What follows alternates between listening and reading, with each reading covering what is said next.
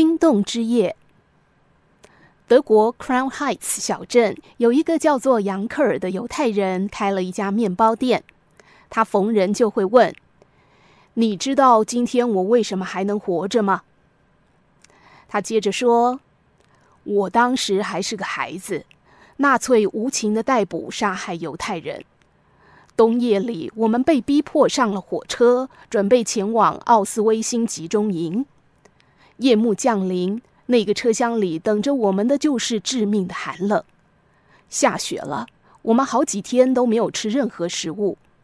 接着，德国军人赶我们下车，把我们留在铁道旁。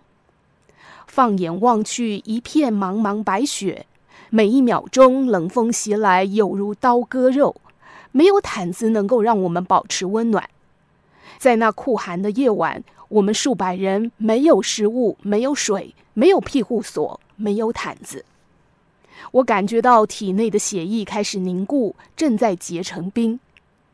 我的身边坐着一个同乡的老人，深受乡人敬爱。我看到他从头到脚都发抖，情况非常糟糕。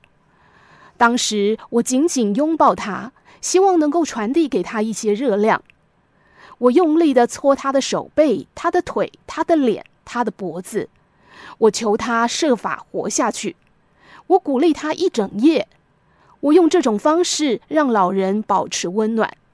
那个时候我很累，自己也冻僵了，手指发麻，但是我没有停止这么做。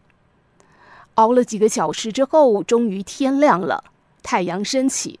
我环顾四周，看看其他的人。让我恐惧的是，我只看到一具具冰冻的尸体。我只能听到致命的沉默，因为没有其他人活着。